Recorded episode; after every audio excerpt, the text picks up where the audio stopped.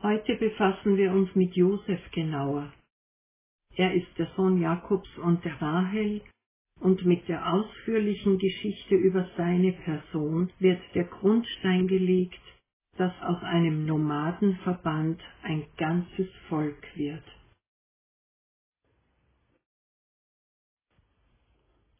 Die Bibellesung zu Josef kommt aus Genesis 50, 15 bis 21. Ich lese nach der Basisbibel. Als Josefs Brüder begriffen, dass ihr Vater tot war, bekamen sie Angst. Sie dachten, hoffentlich ist Josef uns gegenüber nicht nachtragend, sonst wird er uns all das Böse heimzahlen, das wir ihm angetan haben. Darum ließen sie ihm mitteilen, Dein Vater hat uns vor seinem Tod aufgetragen, dir zu sagen, vergib deinen Brüdern das Unrecht und ihre Schuld. Ja, sie haben dir Böses angetan. Nun vergib ihnen dieses Unrecht. Sie dienen doch dem Gott deines Vaters. Als Josef das hörte, fing er an zu weinen. Da gingen seine Brüder zu ihm hin, warfen sich vor ihm nieder und sagten, wir sind deine Knechte. Aber Josef sagte zu ihnen, fürchtet euch nicht, bin ich etwa Gott? Ihr habtet Böses für mich geplant, aber Gott hat es zum Guten gewendet. Er wollte tun, was heute Wirklichkeit ist, ein großes Volk am Leben erhalten. Deshalb fürchtet euch nicht. Ich werde für euch und für eure Kinder sorgen. Er tröstete sie und redete freundlich mit ihnen. Als die Geschichte beginnt, ist Josef 17 Jahre alt und noch zu Hause bei seinem Vater. Dort nimmt er eine besondere Rolle ein. Er ist das Lieblingskind des Vaters. Das lässt uns schon einmal aufhorchen. Und er ist der jüngste unter den Söhnen, abgesehen von Benjamin, der hier gar nicht aufscheint, weil er wahrscheinlich ein Kleinkind ist und somit noch nicht in der Obhut des Vaters steht. Josefs Brüder, das sind die erwachsenen Söhne. Sie kümmern sich um die Herden von Schafen, Ziegen und Rindern, sie hüten also den Besitz des Vaters eine verantwortungsvolle, oft auch gefährliche Aufgabe. Von Jakob hören wir, dass er Josef unter allen Söhnen am meisten liebte. Und zwar, weil er ihm noch in hohem Alter geboren worden war. Josef ist also etwas Besonderes für seinen Vater. Erinnern wir uns daran, dass Josef der Sohn der Rahel ist. Jakob hat Lea, die ältere Schwester Rahels und Mutter der anderen Söhne, nur zur Frau genommen, weil er von seinem Onkel Laban hereingelegt wurde. Und schließlich, nachdem in seinem eigenen Leben so viel daneben gegangen war, nachdem er so oft um sein Recht betrogen worden war und so oft damit fertig werden musste, dass seine Hoffnungen zunichte gemacht wurden, Endlich wurde ihm das Kind geboren von der Frau, die er von Anfang an geliebt hat. Keine leichte Situation für Josefs Brüder. Und auf keinen Fall leicht für Josef, der fast noch ein Kind ist und mit der Last seiner Sonderrolle fertig werden muss. Der Vater verwöhnt ihn, der Vater gibt ihm immer wieder zu verstehen, dass er etwas ganz Besonderes ist das prägt sich ein. In der Einleitung haben wir schon davon gehört, dass Jakob ihm ein Gewand, einen Ärmelrock machen ließ. Das ist nicht nur ein Luxusbekleidungsstück, man kann darin auch nicht arbeiten. In diesem Festtagsgewand kann man in der Wildnis keine Schafe hüten. Klar ist, dass da nicht viel an Arbeit vorwärts gehen kann. Der Vater verhilft Josef also unbeabsichtigt dazu, sich besser zu fühlen als seine Brüder und sich über sie zu erheben. Das geht nicht lange gut. Die Brüder sind nämlich die Unabhängigen, die kompetenten Männer, die mit dem Leben schon umzugehen wissen. Sie stehen auf eigenen Füßen. Josef hängt noch am Rockzipfel des Vaters. Er kann höchstens Hilfsdienste leisten für seine Brüder, ab und zu bei ihnen auf der Weide mithelfen. Aber dort sind sie die Helden, und sie tun, was sie wollen und für richtig halten. Da unterliegen sie nicht der Kontrolle des Vaters, und der kleine Bruder ist einfach der lästige, der überflüssige und auf jeden Fall ein gewaltiges Ärgernis. Ich nehme an, auf der Weide spürte Josef seine Schwachheit, seine Unterlegenheit am stärksten. Er hatte keine Chance gegen die älteren Brüder. Aber zu Hause stand er unter dem Schutz des Vaters. Zu Hause hatte er seine eigenen Methoden, um sich überlegen zu fühlen. Da gewann er den Kampf. Zu dieser ganzen von Anfang an schwierigen Beziehungskonstellation kommt noch etwas hinzu, und das ist der berühmte Tropfen, der das Fass zum Überlaufen bringt. Josef träumt nämlich. Im Alten Testament haben Träume oft den Sinn, dass Gott einem Menschen in besonderer Weise begegnet und er eine Warnung, eine Weissagung oder eine Verheißung für die Zukunft ausspricht. Was Josef träumt, geschieht ja später wirklich. Er wird am Hof des Pharao leben, er wird so viel wie ein König sein. Die Brüder werden sich tatsächlich vor ihm verneigen. In Josefs Träumen richtet Gott für einen kurzen Augenblick den Scheinwerfer auf seinen zukünftigen Weg. Andererseits spiegeln seine Träume die Gedanken eines hoffärtigen Herzens. Da ist etwas zutiefst Menschliches zu finden. Der Wunsch nach Macht, nach eigener Erhöhung und der Erniedrigung der anderen, der Wunsch besser zu sein, größer, wichtiger. Es spiegelt sich auch der Wunsch, gerade von denen hochgehoben zu werden, die sonst immer die Fußtritte austeilen. In Josefs Träumen ist beides vermischt. Gottes Plan für sein Leben, aber auch sein eigenes Bedürfnis, sich über die Brüder zu erheben. Für die Brüder waren seine Träume nicht nur zum Ärgern oder etwas Lächerliches. Sie ahnten die Realität darin, und das forderte sie zum Kampf heraus. Sie verabscheuten das, was da dunkel in der Zukunft lag, nämlich sich vielleicht einmal vor dem verhassten jüngsten Bruder beugen zu müssen. Und so ließ sie ihr Hass kein gutes Wort mehr mit Josef reden, kein freundlicher Gruß kam mehr über ihre Lippen, der Friede im Haus Jakob war zerbrochen und das Unheil nahm seinen Lauf.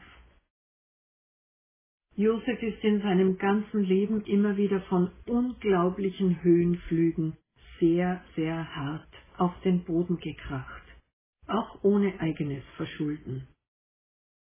So stürzte er vom Lieblingssohn ab zum Sklaven in einem fremden Land durch den Hass seiner Brüder. Vom hoch angesehenen Verwalter im Haus des Potiphar stürzte er ab zum Gefängnisinsassen.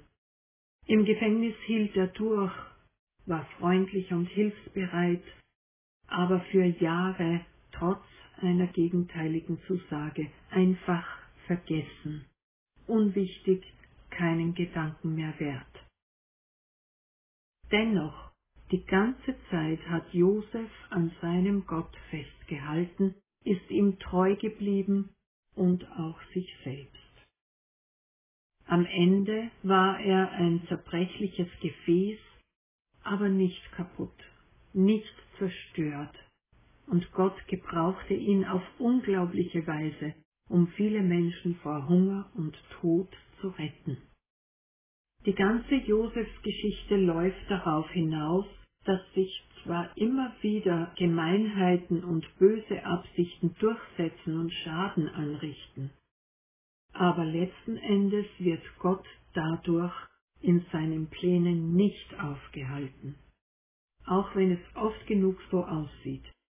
Er kommt an sein Ziel und das ist immer ein gutes Ziel. Der Punkt, von dem aus wir auf die Geschichte zurückblicken, ist Vers 20 im letzten Kapitel des ersten Mosebuches. Da sagt Josef zu seinen Brüdern, die sich ihrer Schuld sehr bewusst sind, Ihr habt Böses gegen mich im Sinn gehabt, aber Gott hat es zum Guten gewendet, um zu erreichen, was heute geschieht, ein großes Volk am Leben zu erhalten. Ende gut, alles gut könnten wir jetzt abschließen. Aber wenn wir auf unser eigenes Leben schauen oder auf Erlebnisse und Erfahrungen mancher anderer, dann drängt sich schon die Frage auf, was ist, wenn nicht alles so gut ausgeht, wenn wir gerade mitten in einer schweren Situation drinstecken oder wenn sich ein Problem, das schon lange eine Last ist, einfach nicht bessert sollten wir Gottes Ja zu uns wirklich darin erkennen können, dass sich Sorgen, Probleme und Ungerechtigkeiten letzten Endes in Wohlgefallen auflösen? Wer vom Kreuz Christi her denkt, der weiß, dass das nicht der Fall ist. Gottes Ja ist oft unter dem scheinbaren Nein tief verborgen. Denen, die Gott lieben, dienen alle Dinge zum Besten, lesen wir in Römer 8, 28.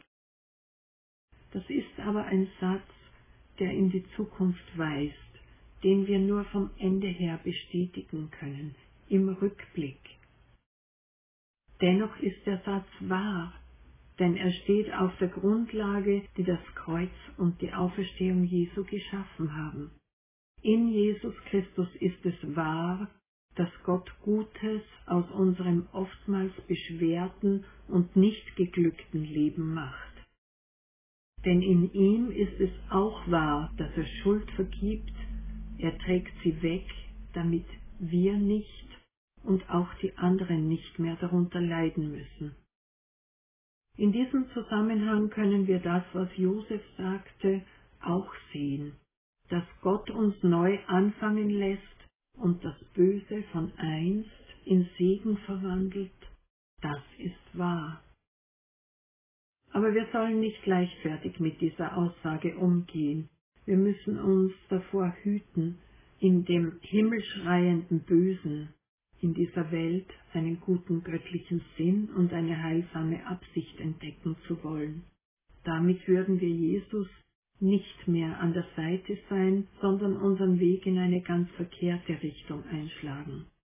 Jesus stemmte sich ja gegen die zerstörerische Macht des Bösen, und er wusste, dass er damit den Willen seines Vaters ausführte. Was nehmen wir aus der Josefsgeschichte mit? Menschen haben Böses vor, Gott hingegen plant Gutes.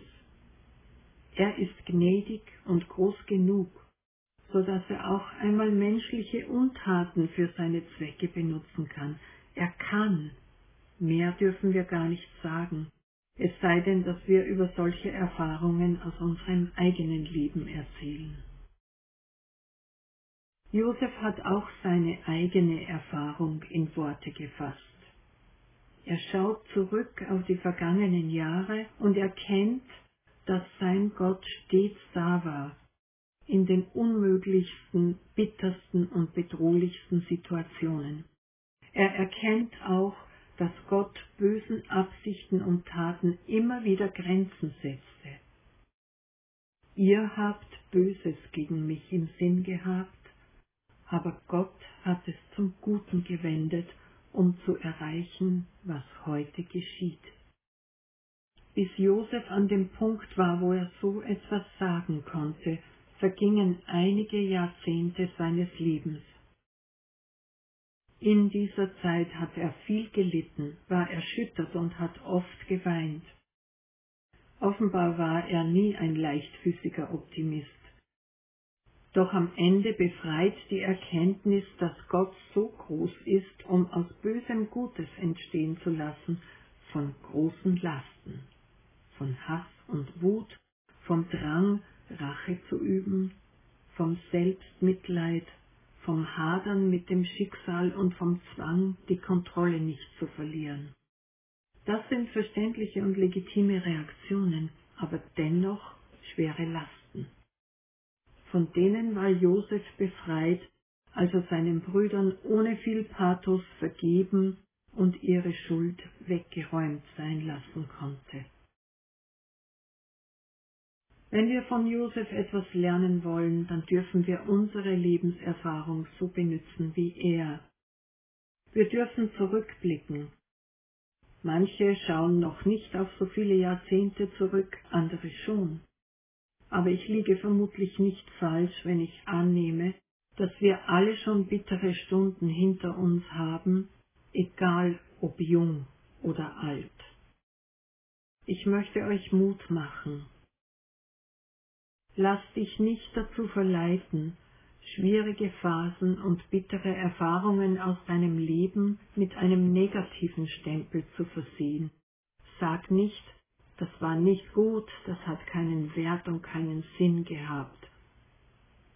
Gott drückt deinem Leben diesen Stempel auch nicht auf. Sein eigener Sohn Jesus Christus ist am Kreuz gestorben mit dem Aufschrei eines Alleingelassenen. Wie schlimm kann es noch werden? Aber Gott hat auch hier dem Bösen Einhalt geboten. Er hat seinen Sohn nicht der Zerstörung preisgegeben, sondern ihn vom Tod auferweckt. Damit hat er für uns alles zum Guten gewendet. Auch wenn unser Leben gezeichnet ist und so manches Elend seine Spuren gezogen hat, dürfen wir darauf vertrauen, Gott wird irgendwann unsere Aufmerksamkeit auf sein Handeln, auf seine Treue lenken. Und plötzlich bekommen wir eine Ahnung, dass denen, die Gott lieben, wirklich alle Dinge zum Besten dienen dann werden wir durch den Glauben an Jesus Christus, der uns in allen Erfahrungen vorangegangen ist, Hoffnung, Freude, Erleichterung und Dankbarkeit zum Lob Gottes wieder ausdrücken können.